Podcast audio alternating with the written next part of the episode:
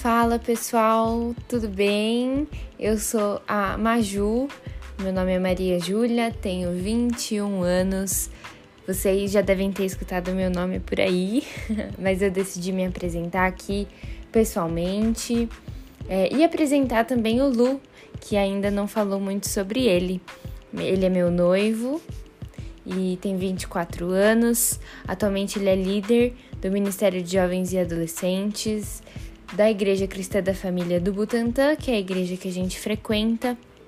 E juntos a gente criou esse meio de comunicação para poder ter tempo de qualidade com as pessoas, ouvir histórias que nos edifiquem e poder compartilhar ela com as pessoas que estejam dispostas a ouvir.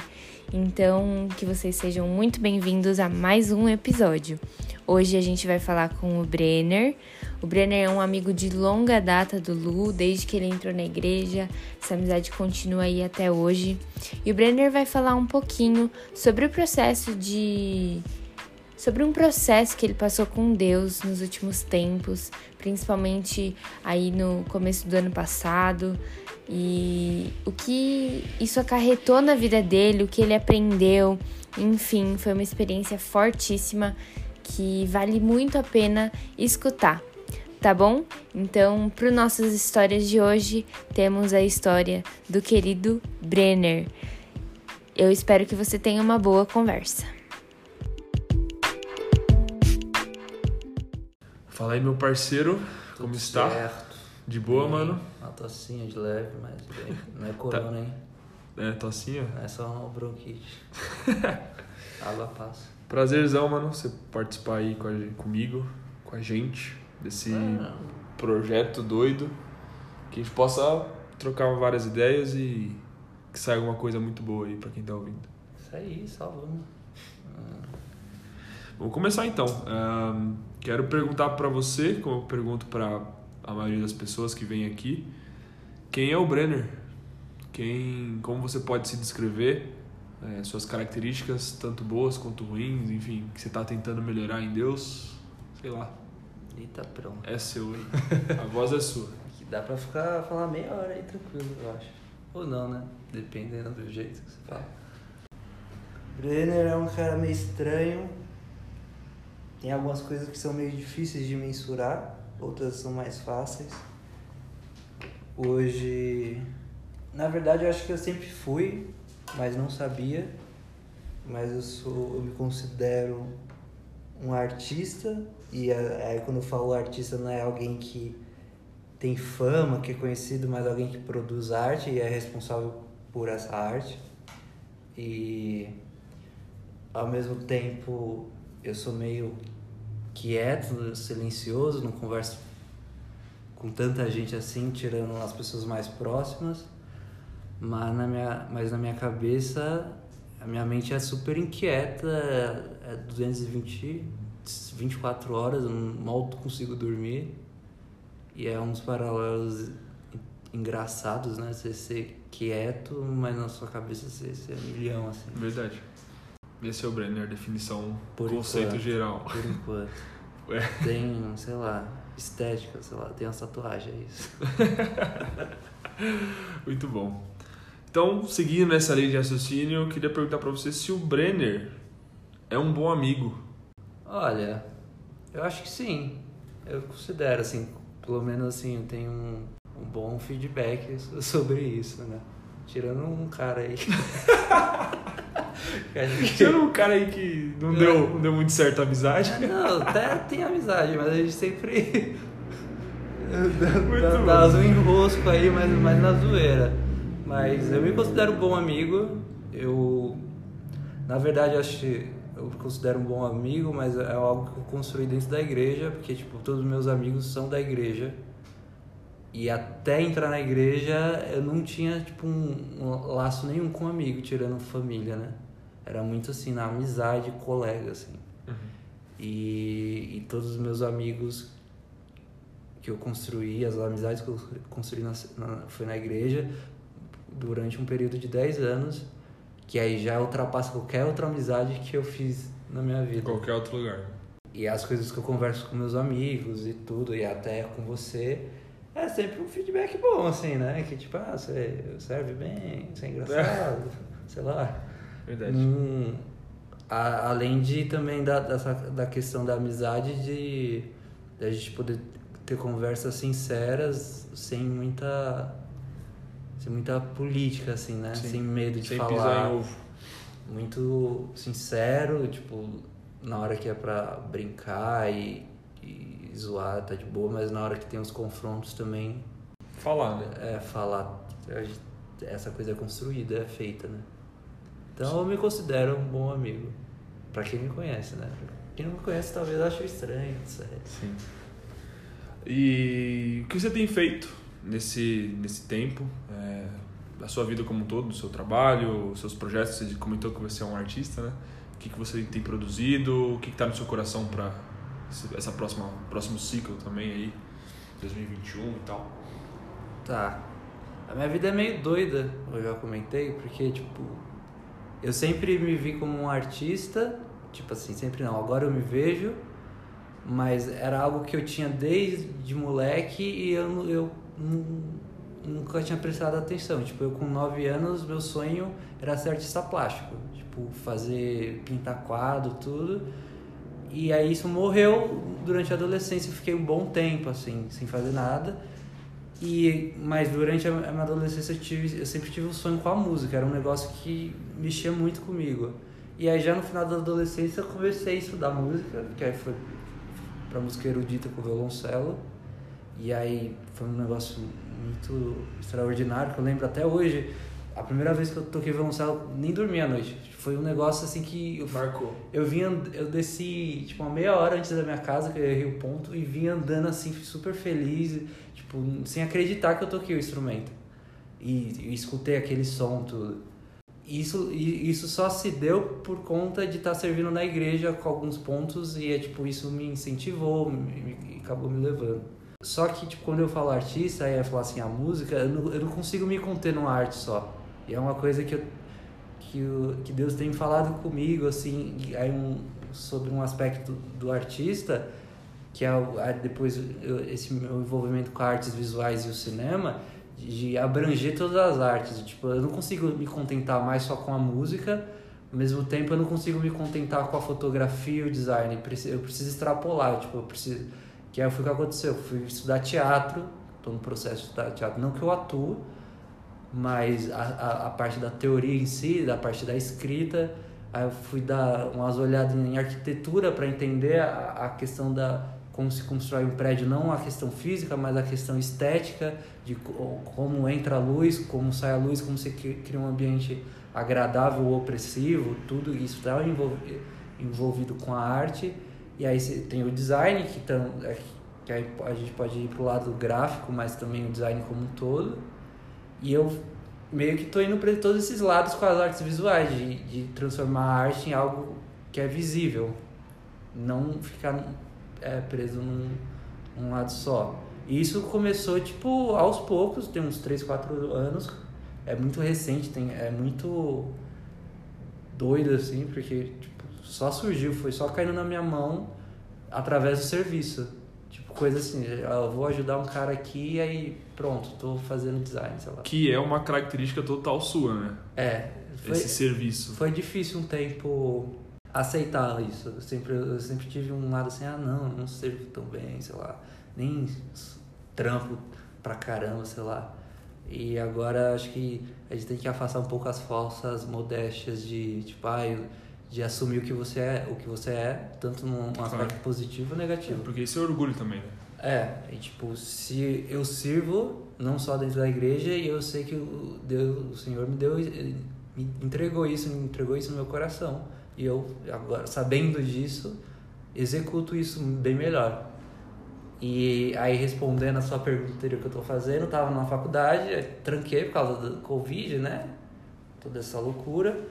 Eu tava com alguns trampos, assim, pessoais de, de projetos meus, com fotografia, design e vídeo, que ainda tá na, no papel.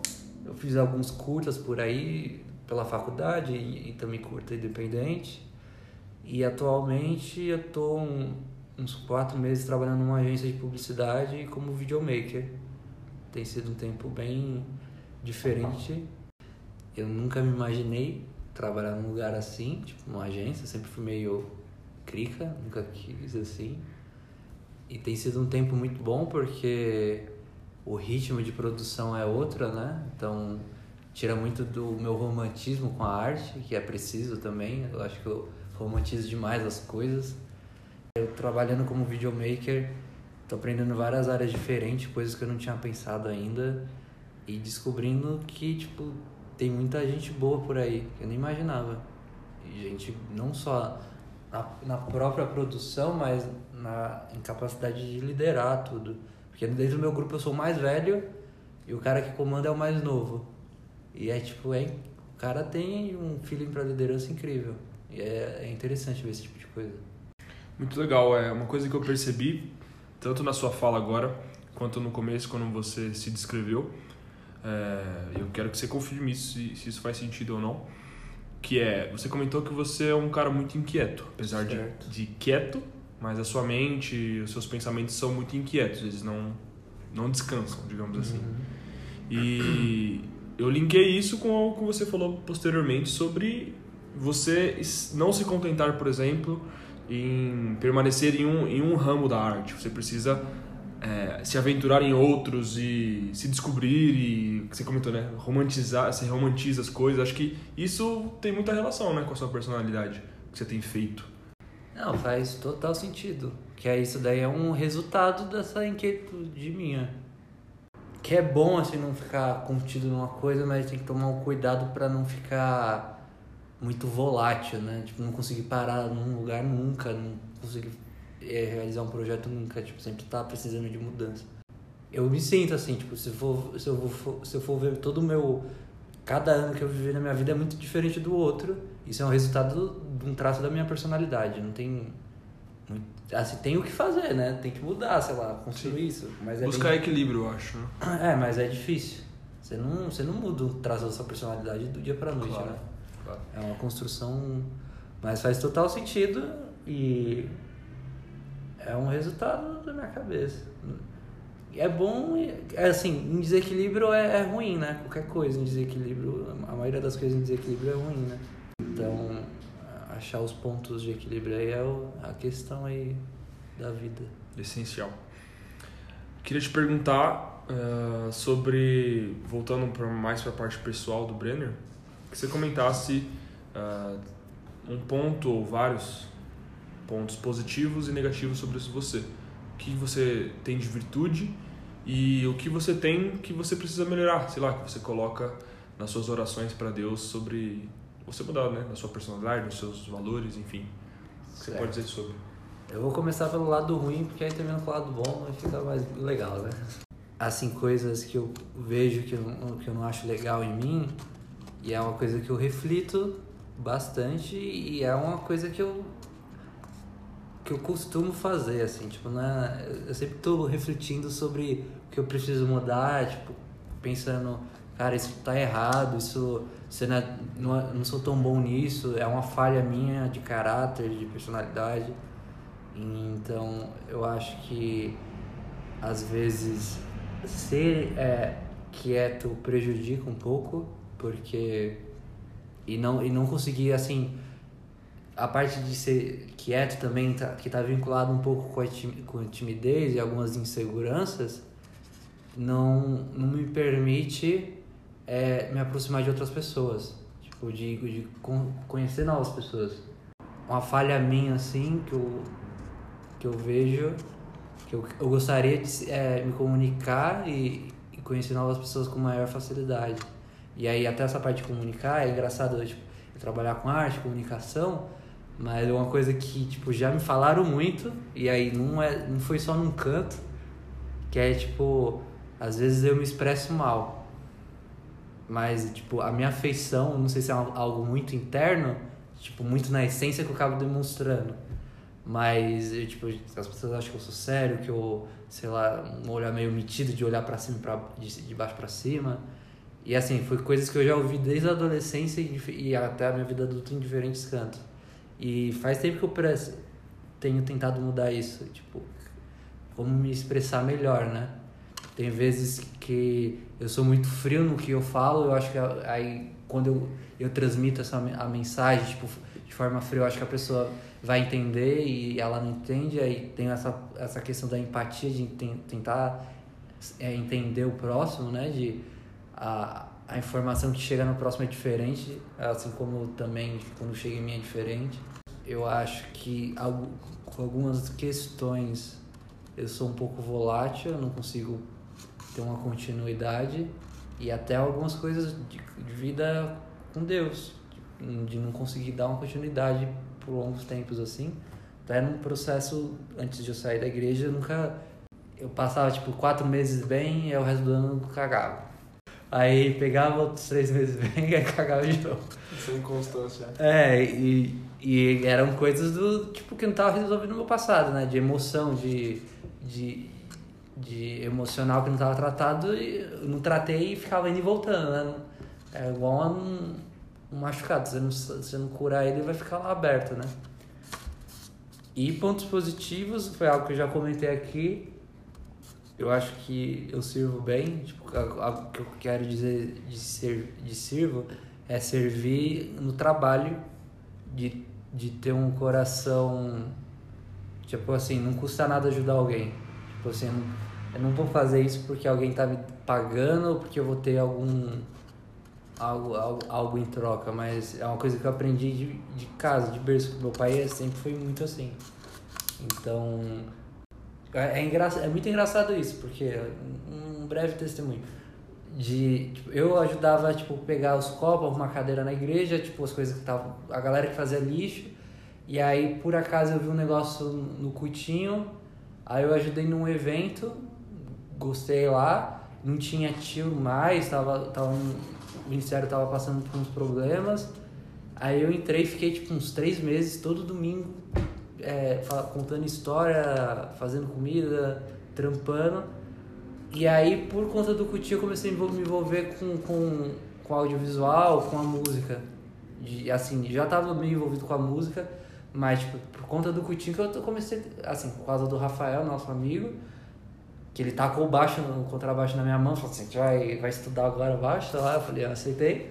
E aí eu comecei a tocar no cutinho, então foi algo progressivo no serviço, tipo, você tá fazendo coisas básicas. Outra coisa, eu, eu me considero uma pessoa criativa, tenho meus bloqueios, como qualquer um, e aí tem, é, tem vezes que é difícil de expressar, de colocar isso em palavra, de colocar isso no papel. Acho que eu sou um pouco engraçado, algumas coisas. Não, um ponto positivo, mano, eu jogo, você jogar videogame, mano. Os joguinhos lá, ah, é? mano Jogo de aventura, zero tudo no RPG, hard. essas coisas é, todas aí. De tiro. Só, só não sou tão bom no FIFA, assim. No FIFA é mediano. Você não consegue competir comigo, por É, exemplo. eu tô ligado. Entendi. Nunca nem joguei pra não, não ser humilhado. Mas é uma coisa que eu pensei, falei, eu tô fazendo cinema, mas eu devia estar tá fazendo alguma coisa com o jogo, porque eu sou muito bom nisso. mas tem uns jogos que parecem até filme de cinema, né? Ah, então. Uncharted da vida, é, é esses aí que eu, tipo, eu frito. O que você falou era o que eu imaginava. A questão, principalmente a questão dos pontos positivos, né? Os pontos negativos é você. Abrir o jogo. Não, é porque você, na verdade, quando você coloca as coisas que vêm do seu coração, não é algo totalmente nítido. Aquilo hum. que você falou. Poxa, que é, sou travado, enfim. Isso é algo que você tem, né? Porque você vive a sua própria vida.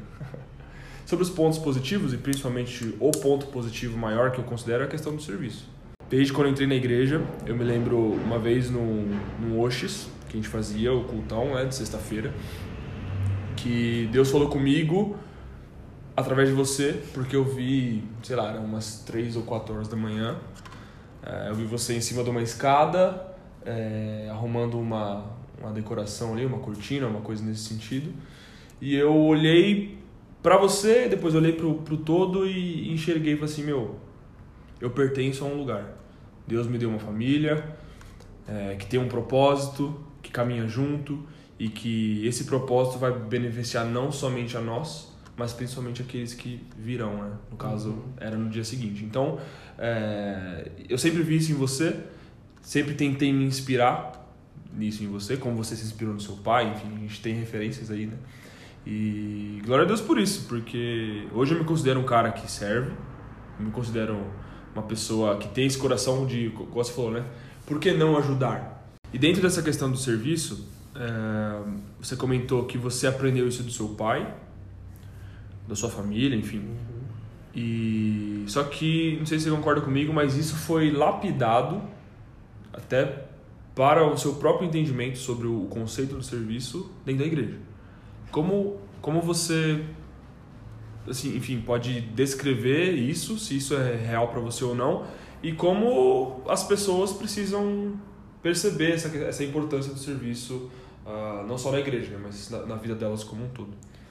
Não, você tem total razão, foi lapidado mais na igreja, tipo, até a, a, mentalidade. Só que não foi algo construído sozinho, não foi tipo, eu vi uma necessidade e comecei a fazer. Foi algo construído em, em conjunto, em, em comunidade. Então, quando você fala aí do Oxus, mas eu, eu tive as referências também da galera mais velha trampando e dessa galera que, tipo, ah, Breno, você é novo aqui, você tem 15, 16 anos, mas vem aprender aqui comigo. Em relação ao Oxus, que eram os eventos que a gente fazia, eu sempre trabalhei mais com a parte de, de infraestrutura, de, da, da organização do evento e da, da decoração, enfim. Teve uma época que teve o Pipo, um amigo nosso, teve o Carlão, teve o Rui, Teve alguns eventos até o PA, que o primeiro Oxis que eu, que eu ajudei, tava, eu fiquei uma quinta-feira até meia-noite carregando os, as caixas com PA para levar para o anfiteatro. Só eu e ele não suando igual um porco. suando, uma tristeza, com 15 anos com a coluna travada já.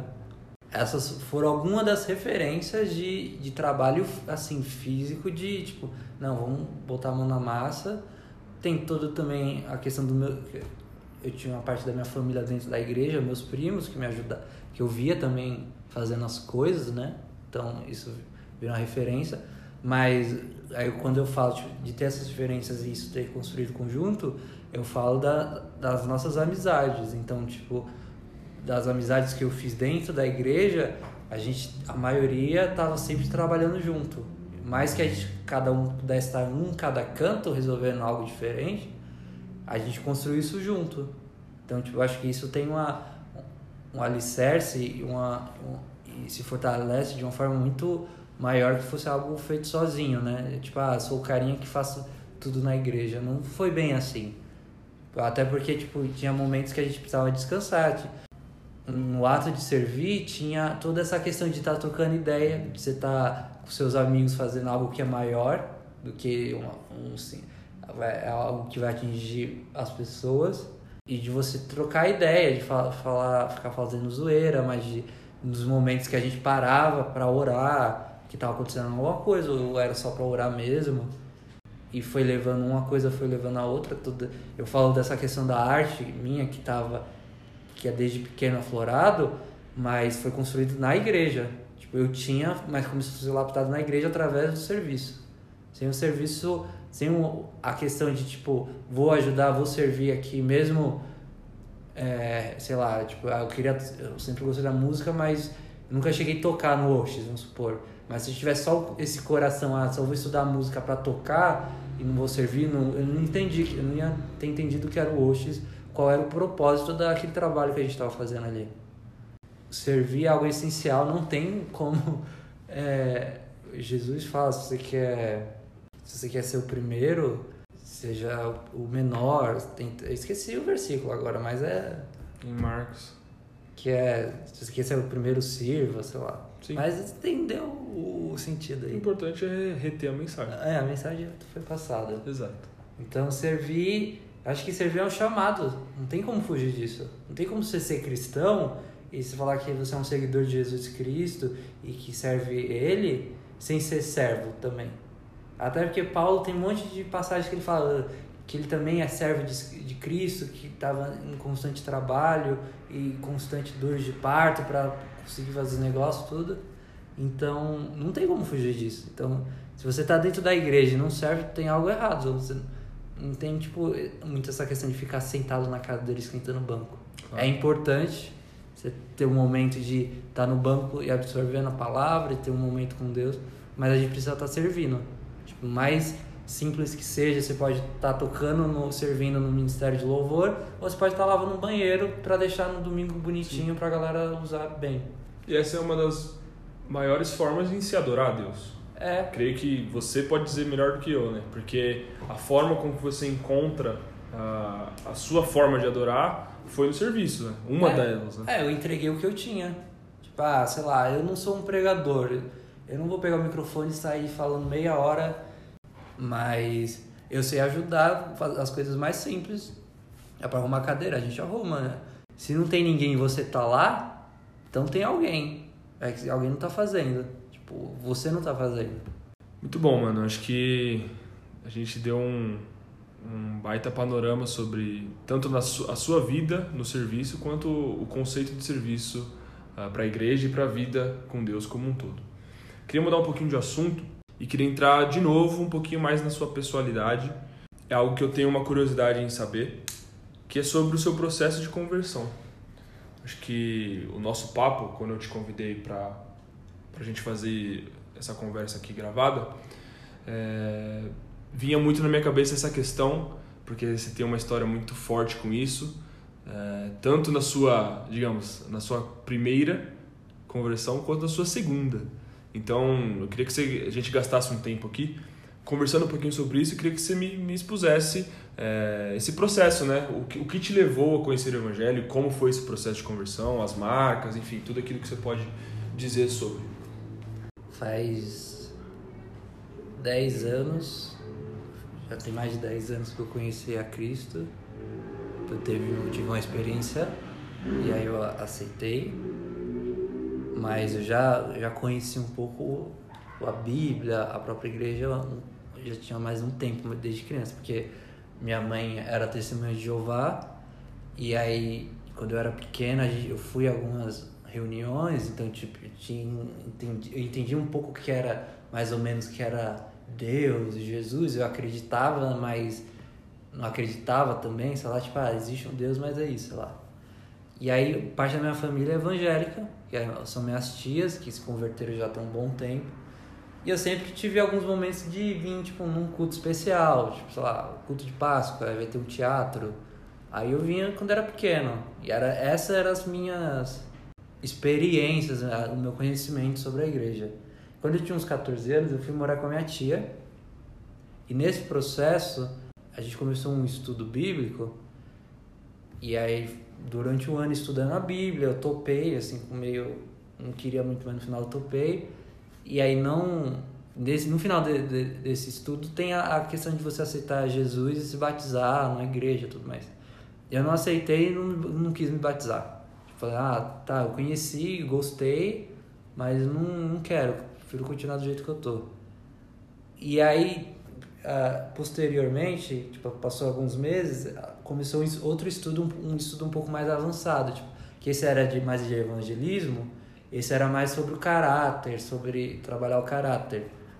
E aí eu fiz esse, fiz esse curso inteiro e também nada, assim, tipo, não vou me converter, isso com 15 anos. Aí eu tava vindo de vez em quando na igreja, nos domingos, e aí é, por algum motivo eu acabei indo num acampamento que é meu tio falou assim, ah não, você vai, já escolheu um esquema pra você e tal. Aí tava minha irmã, tava meus, meus primos. Eu já tava conhecendo alguém, meus amigos, que é o Rafa, o Oliver, o da Loca. E, e aí durante esse acampamento eu tive uma experiência com Deus de cura.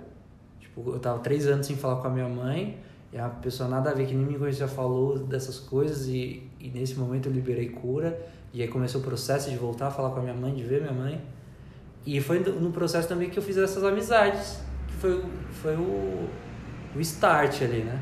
Aí ficou três, quatro dias junto, todo, sei lá, 24 horas por dia fazendo muita coisa.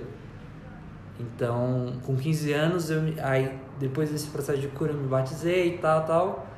E aí eu tive um, uns 3, 4 anos muito bons com Deus, assim, tipo, de relacionamento, de construção, de estar tá servindo.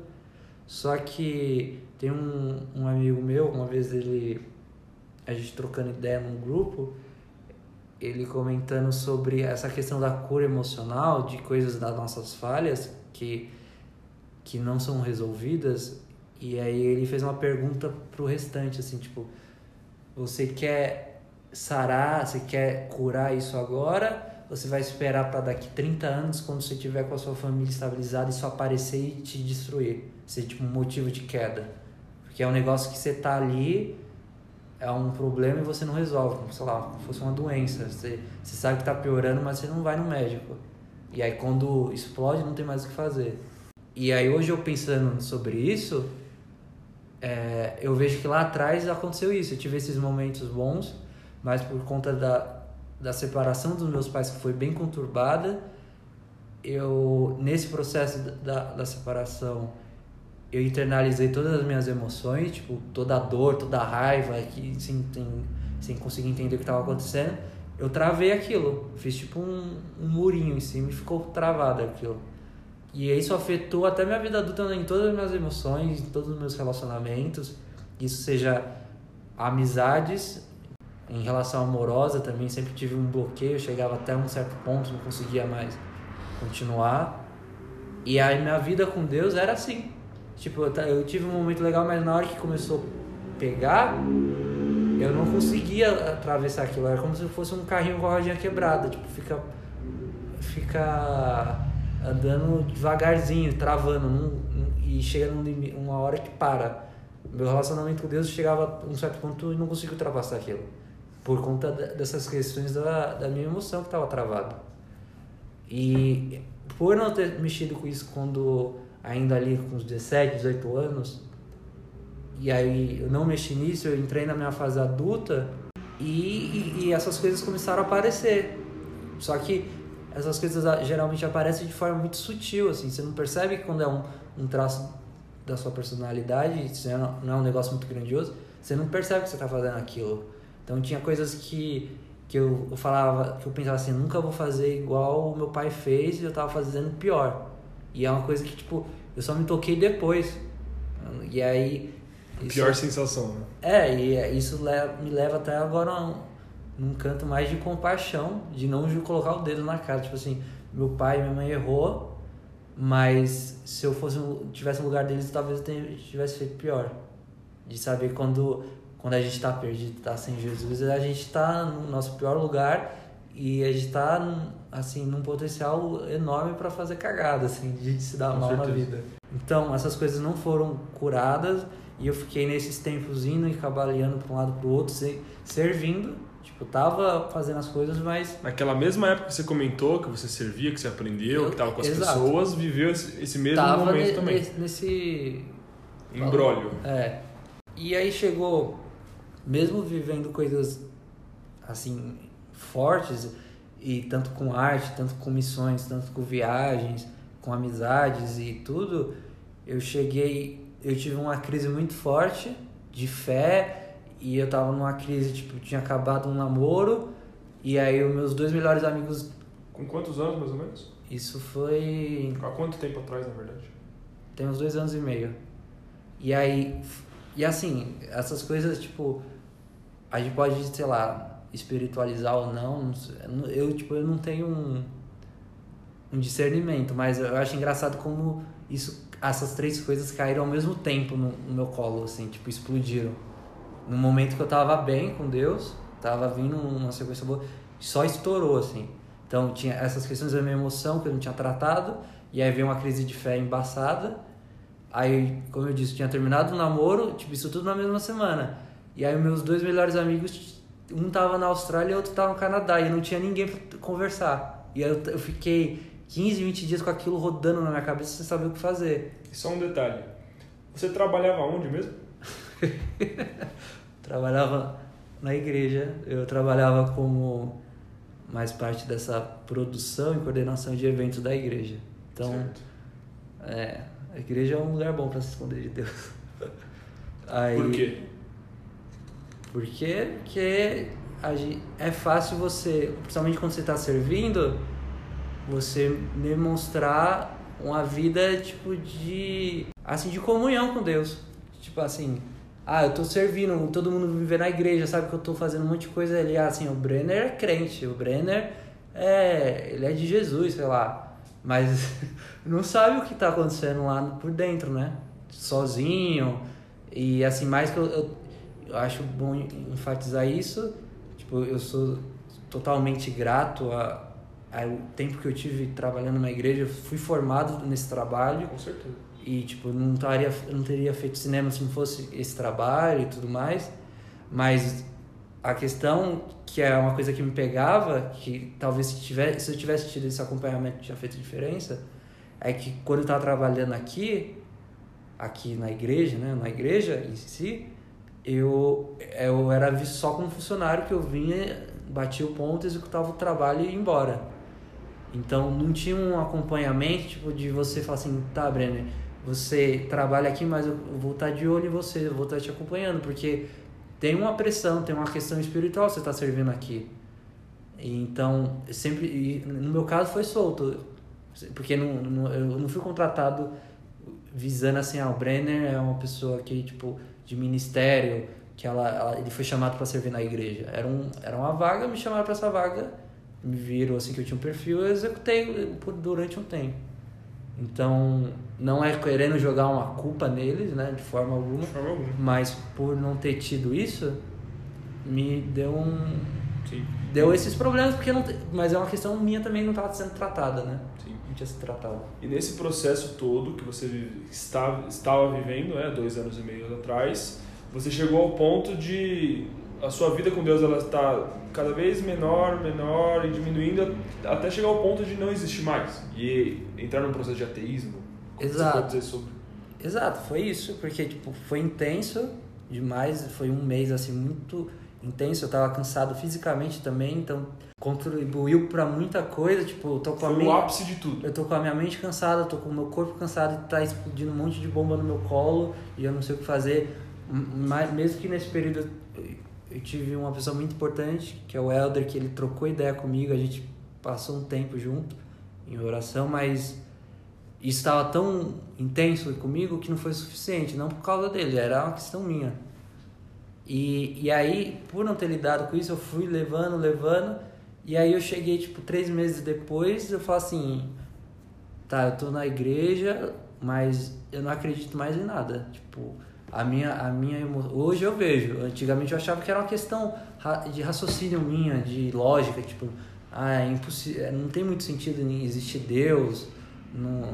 a Bíblia, um livro de dois mil anos atrás, teve, passou, teve versão diferente, passou por um monte diferente. E é essa, essa questão muito cética minha, que eu sou, eu acho que eu sou cético demais. Eu, demoro muito para acreditar em algo assim que é real, sei lá. E aí eu entrei no estado de ateísmo, mas quando eu entrei eu falei assim, ah, tá, eu não acredito mais em Deus, eu conversei com meus amigos, aí tentou trocar ideia, e aí eu falei, tá, aí eu passei mais um ano tentando dar uma chance. Tipo assim, tá, eu não consigo, eu- meu relacionamento tá zero com Deus, eu não leio mais a Bíblia, eu não consigo orar, não consigo fazer mais nada, mas eu vou tentar dar uma chance, assim, por aquilo que foi construído durante oito anos. Falei assim, não é possível que, na minha, assim, eu entrei em estado de ateísmo, mas eu, eu me questionava sempre, assim, por que isso aconteceu? Como eu cheguei nisso? Porque não fazia muito sentido. Esse era o maior dilema, né? Acho que era era o que mais incomodava, talvez. É, é o que não me fazia dormir. Eu fiquei um ano e meio sem conseguir dormir com isso fe- fervendo na minha cabeça. E eu ficava questionando tudo mais. Eu, eu tentei ser fiel e continuar mais um ano, mas, mas aí também tem uma questão sem vergonha minha também, que aí tem questão de pecado. Então eu tava servindo, mas tem a questão do pecado, que o pecado gera morte e nos distancia do Senhor. Então, tipo, se eu já tinha as crises e ainda cheio de pecado, aí fica difícil mesmo. Acontecer alguma coisa com Deus chegar, o Espírito Santo falar, se, eu- se tem um monte de travas emocionais e um monte de pecado No meio do caminho. no meio do caminho, travando o caminho. E aí eu cheguei num ponto, falei, chega, tipo, eu tô vivendo, assim, mais que eu tenha uma consideração muito grande pelos meus amigos e pela igreja, tipo, eu saí da igreja, mas eu não saí, tipo, com as pessoas que eu conversei, eu, eu enfatizei bastante que eu não tinha mágoa nenhuma, não tava saindo porque, ah, porque o pastor é isso, porque isso não aconteceu comigo. Era uma questão, até era meio triste, porque eu tava envolvido com um monte de coisa, fazendo um monte de coisa, tipo, e sair daquilo, de dizer assim, não tô mais nisso, e até uma questão em relação à comunidade, tipo assim, não vou ver mais os meus amigos todo final de semana. Até porque meu trabalho, as coisas que eu tava estudando estavam indo para outro lugar, as amizades também, então... Nossa, é você se desligar de uma vida, né? É. De uma é uma- parte essencial da vida. Exato, mas que tipo, eu acredito que a gente tem momentos na nossa vida que a gente tá mais junto ou, mais- ou Claro. não, e aí a, a importância da construção da amizade durante esse tempo que vai é, do, vai dizer, o tempo vai dizer, né? Tipo, se eu ficar cinco anos sem trocar ideia com você, quando a gente se vê, a gente vai conseguir trocar essa ideia de novo, assim, do mesmo jeito? Se a gente conseguir, acho que isso daí é um resultado da construção da, dessa amizade que foi, que a gente já tem uns 5, 6 anos, que é intenso, já teve um monte de coisa, e isso demonstra o que foi construído, o que foi feito. E eu saí, e aí, tipo, oficialmente eu não fiquei. Eu, eu fiquei um ano e pouco assim, né, nessa. sem acreditar em pecado, saindo com um monte de gente, bebendo e fumando, na loucura. Isso foi ano passado, um pouquinho antes do meio do ano eu decidi sair, aí conversei com meus amigos, conversei com a pessoa que me pastorava. A, a maioria já sabia, assim, né? Só um ou outro que, tipo, não tinha conhecimento nada, assim, sobre isso. Eu tentei demonstrar aquilo que eu tava sentindo e o porquê que eu tava saindo e o porquê que não dava pra continuar, porque não faz muito... A questão não é nem de, tipo, ai, eu, é que eu não gosto mais de igreja, é que, tipo, você não acredita e eu sou... Eu tento ser muito fiel e leal àquilo que eu faço e aquilo que eu sirvo. Então, não, tipo, eu não ser leal e fiel dentro da igreja tava me matando. Essa incoerência tava te matando. É, eu tava, tipo, na, na minha cabeça tava, tipo, muito complicado, assim, até a questão de pecado. Eu falei assim, ah, mano, não faz muita. Não, dá, não faz sentido, tipo, eu estar aqui na igreja no domingo se no sábado eu tava bebendo, pegando alguém. E, Mas e você aí- sabe que isso é uma mentira, Não, sim, né? mas, tipo, Racionalmente isso É. pegava pra você. Tipo, eu assim, ah, mano, e, eu, e assim, a questão. E a questão é, tipo assim, eu não eu, na, na época eu falei, eu não acho que isso tá errado, eu não me arrependo disso, eu não acho que isso é pecado. Esse é o ponto, verdade. Então aí, tipo, não fazia sentido. E aí eu fiquei alguns meses fora. E eu- Olhando pra trás, como foi? Quando eu tomei a decisão, tipo, foi um alívio.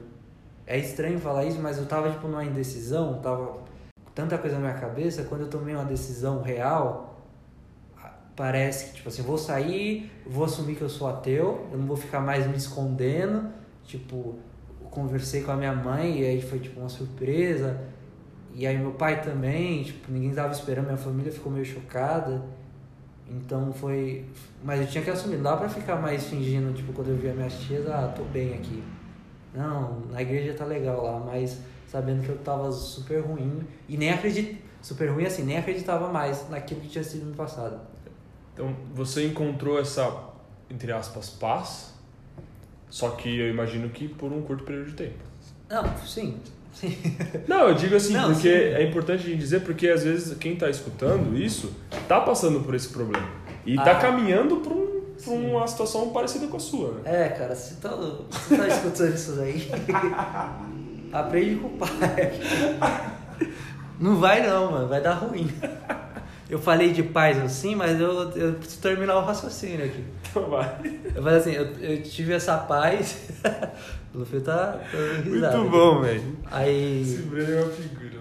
É, eu tive essa paz de, tipo assim, eu acho que a, lá em Tiago fala sobre a, a sobre água doce e água salgada, né? Que nenhuma consegue Não se mistura? não se mistura. Então eu tava nessa tipo, um pouco nisso.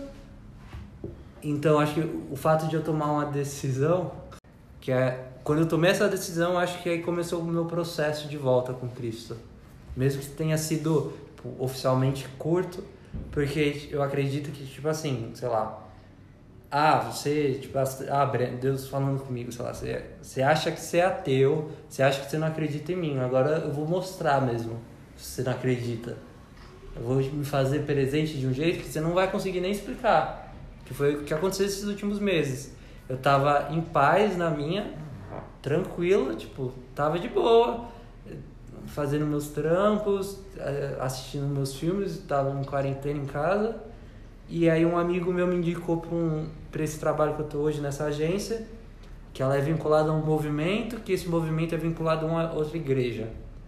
E quando ele me indicou e falou sobre esse trabalho, eu fiquei meio assim, tipo, ah, por que, que eu vou me envolver de novo com igreja? Eu já, eu já trabalhei durante três anos com igreja, eu já estava num processo de vida, tipo, que eu tava com projetos pessoais, que eu falei assim, talvez seja o primeiro, um primeiro projeto que eu imaginei, eu criei e eu vou executar. Eu não tô enxertado em visões de terceiros, mais que eu acreditasse nessas visões, eu comprei a briga, eu sempre tenho projetos já que já eram criados. Mesmo que eu tivesse liberdade para fazer e criar junto, não é algo que surgiu do meu coração. E como um cara criativo, você. É. Não, não que você tem que fazer exclusivamente isso, mas você tem que pelo menos né, ter a sua, o seu Ah. momento pessoal, né? É, eu preciso dessa expressão, né? Uhum. E até porque essas coisas, esses projetos que eu tinha não casava de jeito nenhum com esses outros projetos. Tipo, não dava muita liga. Por uma questão de linguagem mesmo.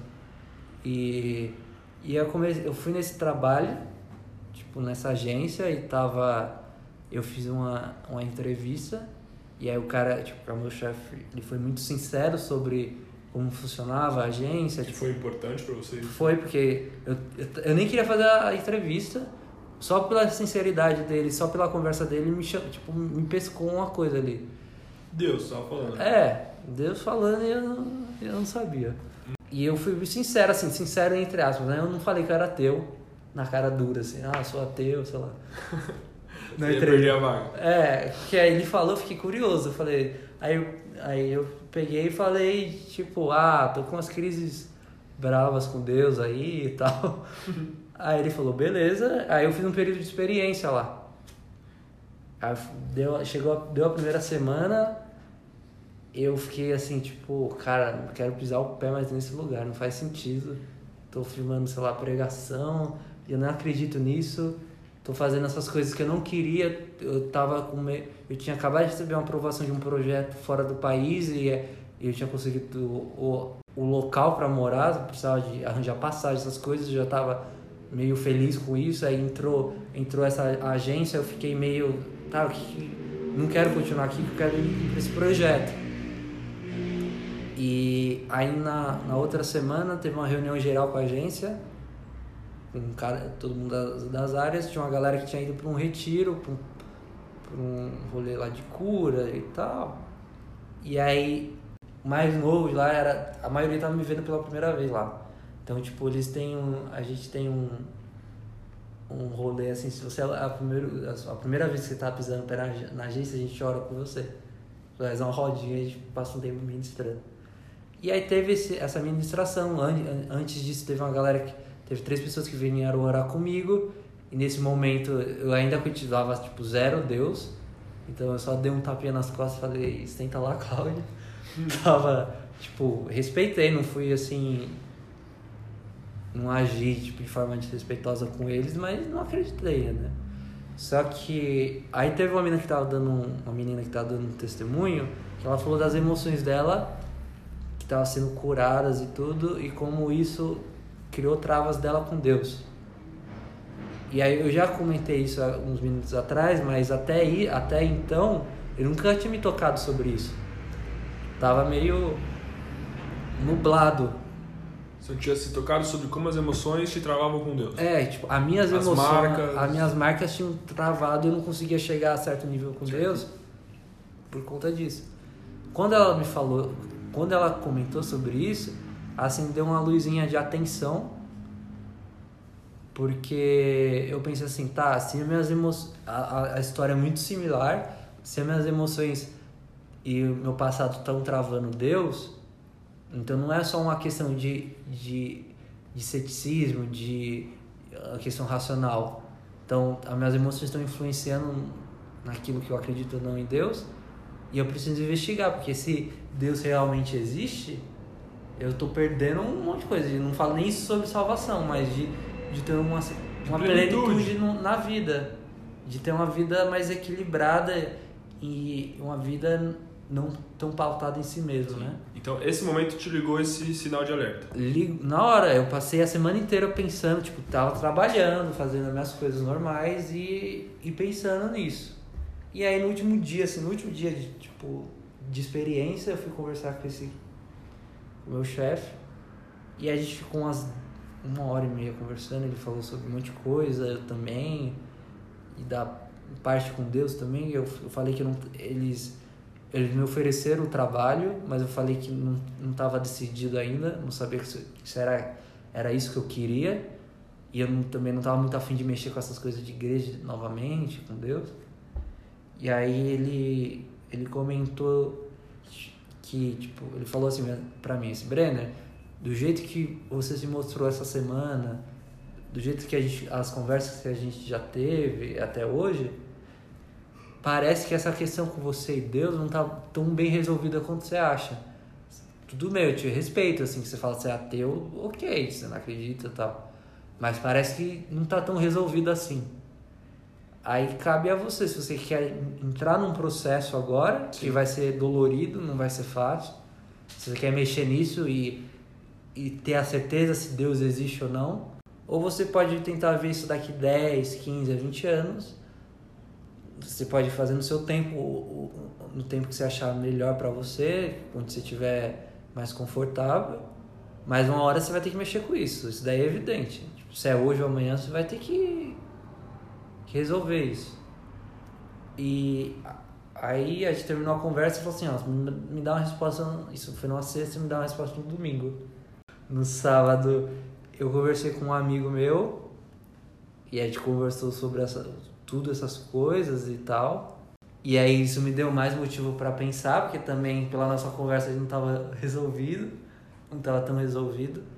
E aí passei o domingo inteiro pensando nisso, na decisão que eu ia tomar, tipo, tá, eu vou aceitar o trabalho, eu tenho um trabalho, mas eu vou ter que repensar a, a minha questão com Deus, ou eu vou seguir minha vida, que tá ok, tá de boa, não tô tendo problemas, assim. Aí eu cheguei à noite e fiquei assim, eu fiquei muito indeciso.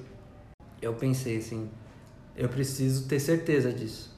Porque mesmo, sei lá, se eu entrar e pa- permanecer um tempo, eu, eu vou tentar dar início a um processo. E se no final passar, eu pensando assim, se daqui três meses não der certo, tipo, eu não acredito mesmo, eu testei isso. Tipo, não ficou uma dúvida, né? E no domingo eu, eu mandei a mensagem pra ele falei assim: tô aceitando a proposta, tô desse jeito, preciso de um tempo para assimilar, para começar a mexer nessas coisas que não são fáceis. Só que ao mesmo tempo, quando eu mandei essa mensagem, eu, falei- eu pensando comigo, não dá para ficar numa zona de conforto esperando que eles vão vir resolver isso para mim, que Deus vai vir fazer isso. Então, tipo, eu, eu assumi uma postura de desconforto, de não estar num lugar bom para mim, bom assim entre aspas que eu falo, mas tipo, eu, tipo, eu preciso dar o primeiro passo, eu que preciso resolver isso, não é os outros. E aí eu lembro que eu fiz, nesse dia eu fiz uma oração e eu fiquei uns, assim, sem conseguir acreditar, tipo assim, não fazia na minha cabeça, não fazia sentido. Eu falei, mano, eu vou falar aqui, não faz sentido isso. E você, você Eu- comentou comigo já que essa oração ela demorou pra sair, né? Ah, dia. é, sim, demorou uns quatro minutos. Eu não conseguia, tipo, eu abri a boca e não saía uma palavra, não, não, não saía, assim, tipo, eu- Foi doída ela. é, foi muito doída. Mas hum, e foi uma oração que durou, sei lá, uns 30 segundos. Mas quando saiu, e aí eu senti um alívio. Aí no, no dia seguinte eu fiz a mesma oração. E aí eu fui fazendo, tipo, e, e a minha oração é assim, falo- eu falava pra Deus, tipo, eu não sei se eu acredito em você, eu não sei se essas coisas são reais ou se todas essas manifestações que, que eu já vi em grupo é, é histeria e é coisa que que as pessoas pegam, porque se a gente começa a dar risada, um começa a dar risada, o próximo começa a dar risada, é uma questão física. Pode ser que haja algo mental aí. né? é, n- não algo espiritual. E eu orei várias vezes sobre isso, mas ao mesmo tempo tava num lugar que, tipo, com a galera que eu não gostava tanto, assim, num retro- retrospecto, não gostava tanto, assim, Você diz o estilo, né? o estilo, a, a própria teologia. E foi nesse lugar com as pessoas mais improváveis que eu fui, tipo, levando os tapas na cara de orgulho, de aprendizado. E ainda tô nisso ainda, esse processo. E eu fui entendendo Deus, assim, tipo, experimentando aos poucos Deus, dos rolês mais inacreditáveis, assim, tipo... Porque eu sempre fui muito racional e tudo, achei que ia estar que eu ia, sei lá, provar Deus na Bíblia, não sei. E, e foi nas experiências com oração, uma oração simples, que, tipo, mudou. E aí, né, nessa questão de estar fazendo essas orações simples, eu percebi algumas semanas depois uma mudança drástica. Uma coisa que eu não fazia antes, que era ler a Bíblia. Eu não tinha me tocado que eu estava lendo a Bíblia. Tá, tipo, comecei a ler a Bíblia e tal. Eu falei, depois, tipo, passou uma semana, eu falei, cara, eu já li, tipo, uns dois livros aqui da Bíblia. Por que que eu tô lendo? Aí teve outro momento que a gente parou a agência para orar. a gente geralmente faz isso uma vez na semana, de parar todo mundo. Tipo, a gente é, é uma agência, a gente trabalha, a gente tem cliente externo, é profissional, normal, como a vida é. Mas a gente entende o nosso propósito de estar lá, de, do que, que, é, o que a gente foi chamado, do que a gente faz, do nosso, do nosso serviço, do, e como isso pode atingir as pessoas e resgatar as pessoas e salvar elas.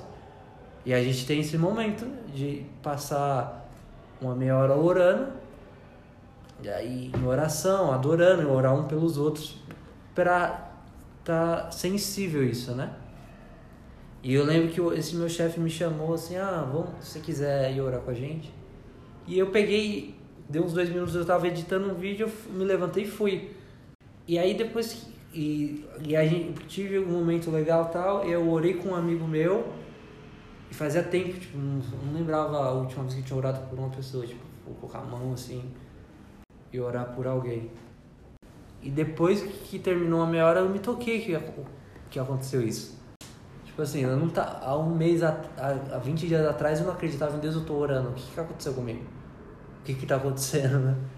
E aí eu fui percebendo que, tipo, hoje eu vejo, tipo, essa minha volta com a, pra igreja, tudo, não é que rolou uma nova conversão. Eu conheci Jesus quando eu tinha 15 anos. Sim. Eu me converti lá. Só que as minhas emoções travou e de um ponto que o Espírito Santo não, não tinha mais como fazer nada, assim, porque eu travava, eu não deixava. E eu não sabia disso. Quer dizer, não tinha entendido assim, não sabia que eu fazia isso. Não tinha entendimento disso. Agora, tendo entendimento disso, as coisas mudam, né? E eu percebi que eu falei assim, eu não. a- Tipo, eu tenho a questão cética, mas eu achava que era teu, mas não era teu. Então é um ponto importante. Muito louco. Tipo, eu, eu, eu tinha minhas dúvidas, tinha minhas questões, eu tenho as minhas críticas, mas eu vejo que é- foi totalmente as minhas emoções que me travaram com Deus. Mas que te- a faculdade, tem todos os negócios assim que, que influenciou, era, foi as minhas emoções, as minhas feridas não tratadas.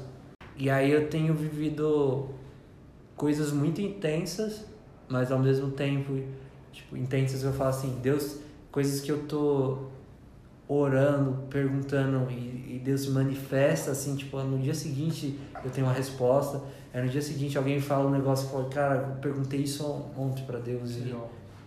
Você está sondando e deixando Deus sondar áreas que você não tocava antes É. no seu coração. Mais ou menos assim. É, exato. Tipo, eu vi que eu tô com a questão física também, por, por conta da separação dos meus pais, tem essa questão espiritual, mas a questão psicológica do- das, dos traumas, do- das chagas que foram acometidas. Então, aí tem a questão dupla, né, de estar em oração com Deus e Sim.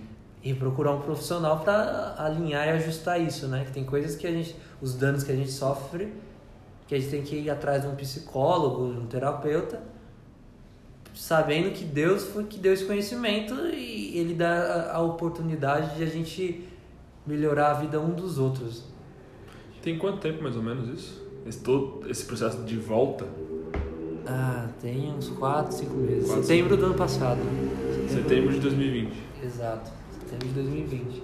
E, e linkando com toda essa história fortíssima que você me contou, é, tem uma pergunta que eu quero te fazer que acho que é, se tem uma pessoa que pode responder isso, lógico, todo mundo tem a condição de responder, mas se tem uma pessoa que pode responder isso assim de uma forma que você experimentou é, conhecer, é você. Então a pergunta que eu quero te fazer é: como conhecer a Deus? Então você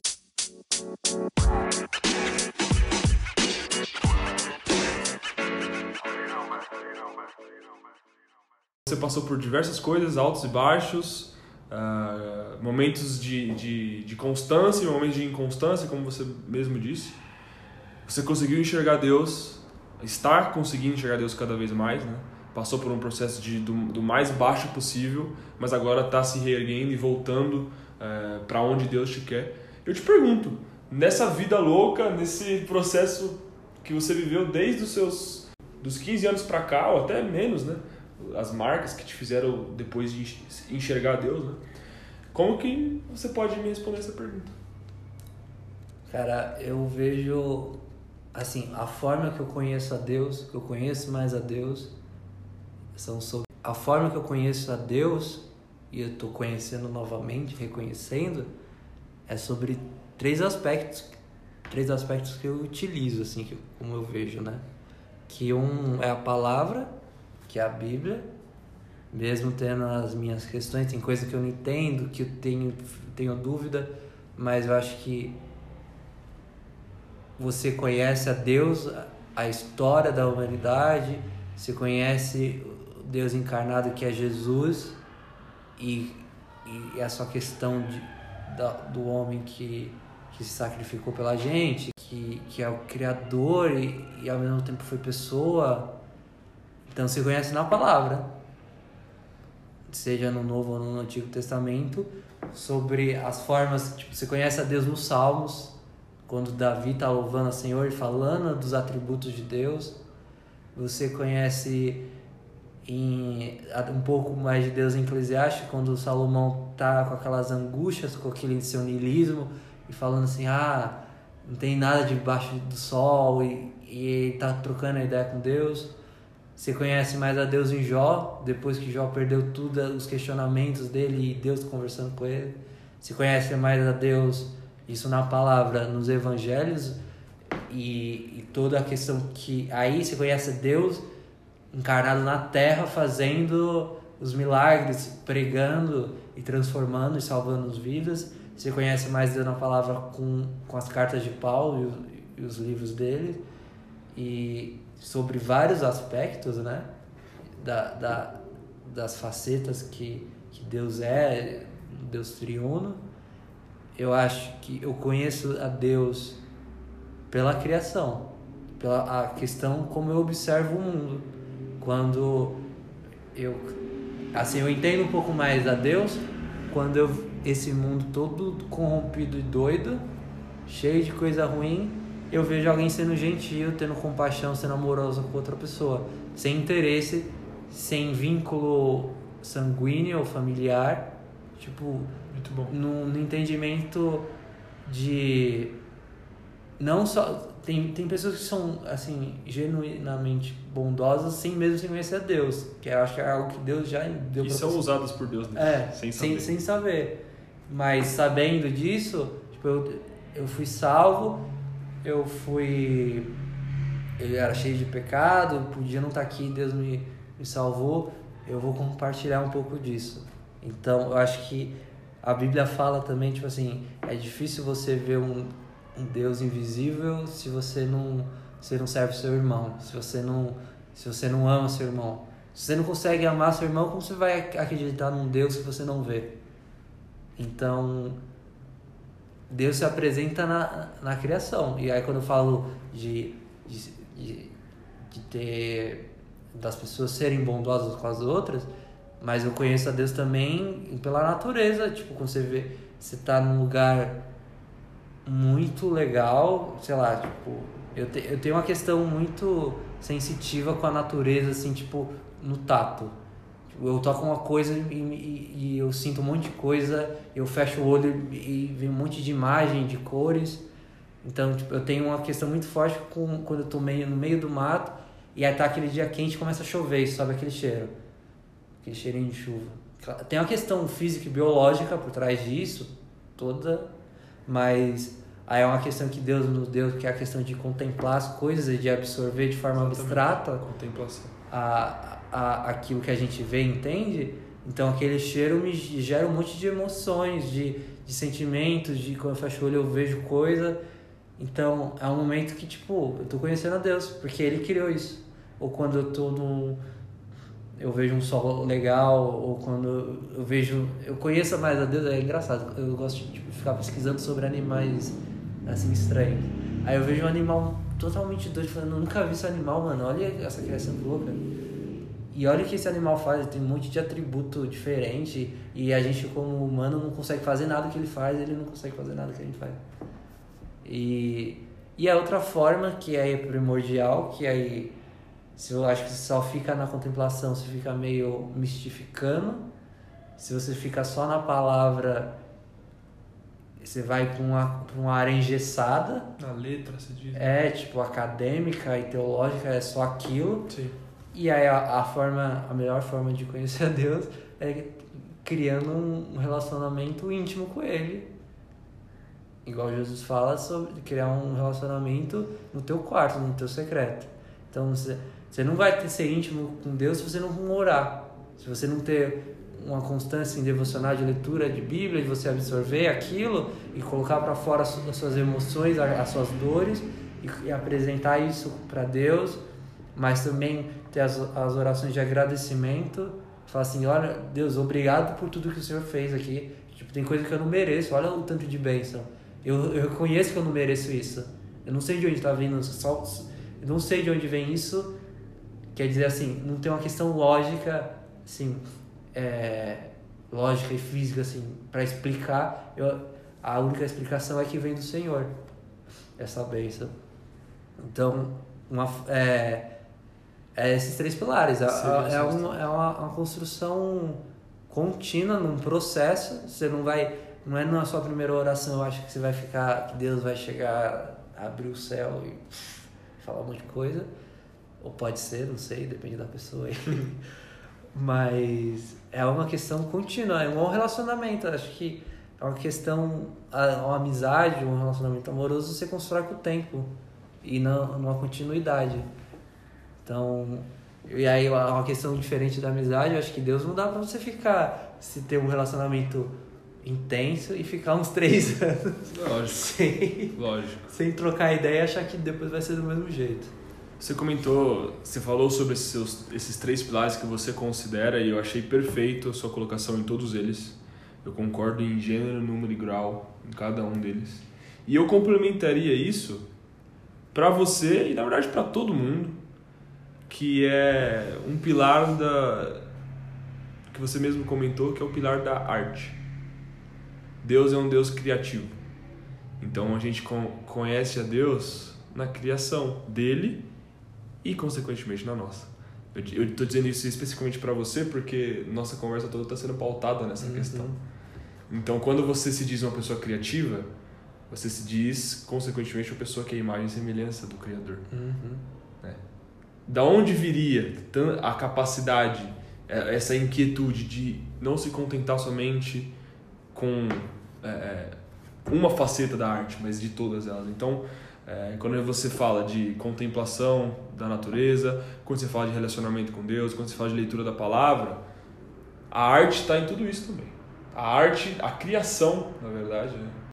você só consegue criar, é, ter arte se você criá-la. Uhum. Então, tudo isso envolve. Eu, eu, eu, fiz questão de dizer isso porque, como eu disse, nossa conversa foi mais ou menos pautada nisso. E você é um cara pautado nisso. Primeira coisa que você se define como pessoa, além de filho de Deus e toda essa questão, é um artista. Uhum. Né? Tem duas coisas que eu acho interessante falar sobre arte e essa questão de conhecer a Deus. Tem um, tem um livro chama Arte, Arte Bíblia, do Schaeffer, que na segunda parte do livro ele fala, tem gente que defende que a gente não, a humanidade, nós pessoas não somos criadores. Então a gente recria as coisas. Criador é só Deus. E aí o Schaefer fala, fala assim que Deus não deu a, nos deu a capacidade de criar. Só que a gente, Deus é um, é um criador infinito. A gente é um, somos criadores finitos. Então, a gente cria através de uma matéria já existente. Deus faz no, na, no verbo ele cria, na fala dele ele, trans, ele é, cria as coisas. Então, a gente tem essa uma essência da, da criação, de um atributo de Deus em nós, só que a gente cria com aquilo. Que eu sempre penso, tipo, o celular que está gravando um, um videozinho lá. Não foi Deus que criou o chip, o processador do, do celular para fazer aquilo. Foi a, foi a humanidade que criou toda a questão matemática, lógica, a construção eletrônica. E Deus deu essa capa, a capacidade para gente. o atributo. Pra, que vem dele. É, certo. Veio o atributo. A criação do chip, vamos supor, dando um exemplo do chip, é de um cara, de um humano, mas que veio de um atributo de Deus. Então, é, pelo menos eu vejo assim, é um compartilhar disso.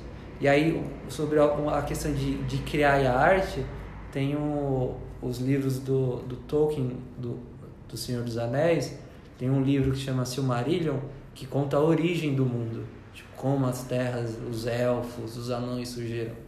E aí, a, o início é bem similar a Gênesis. Tipo, o, o Tolkien meio que se, é, se inspira como Deus é, criou o mundo, né? Então, o Deus lá que ele chama de Eru, ele fala que Deus criou o mundo através da música, que ele criou os espíritos, que seriam os anjos, e eles começaram a tocar as músicas e a terra foi se formando. Então, tipo, é a arte criando. É, assim, é um paralelo, assim, sim, é abstrato, tipo. Entendi. É, logicamente, esse lado racionalmente. Não, com estranho, certeza, é abstrato. É, mas, é artístico. Mas é engraçado pensar nisso, assim, tipo, legal, né? Pensar nisso. Muito bom. Eu, eu de verdade que me surpreendi. Apesar da gente se conhecer há tanto tempo e já ter falado sobre diversos assuntos que foram abordados aqui, eu me surpreendi de forma totalmente positiva.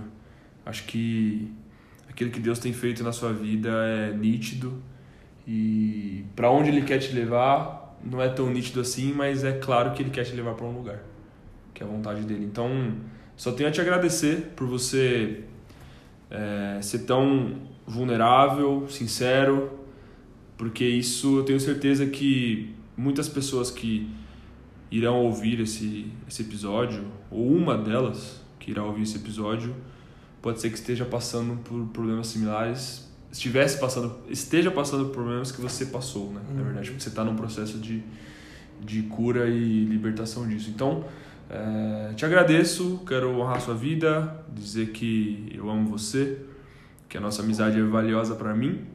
E, eu, e a pergunta que eu te fiz sobre se você é um bom amigo ou não, eu te digo que você é um ótimo amigo. Fora aquele cara lá que você comentou, né? Que você, tá com, você tem um problema com ele. Não, não é mesmo problema, assim, tipo, não é inimizade. A gente vai... Tem, tem umas faíscas Entendi. no, no suído. A gente vai promover essa, esse reencontro aí é, para ver se melhora. Obrigado, é sempre um prazer. Mas estou disponível aí quando precisar, é só chamar. Com certeza. Valeu, pessoal. Tamo junto.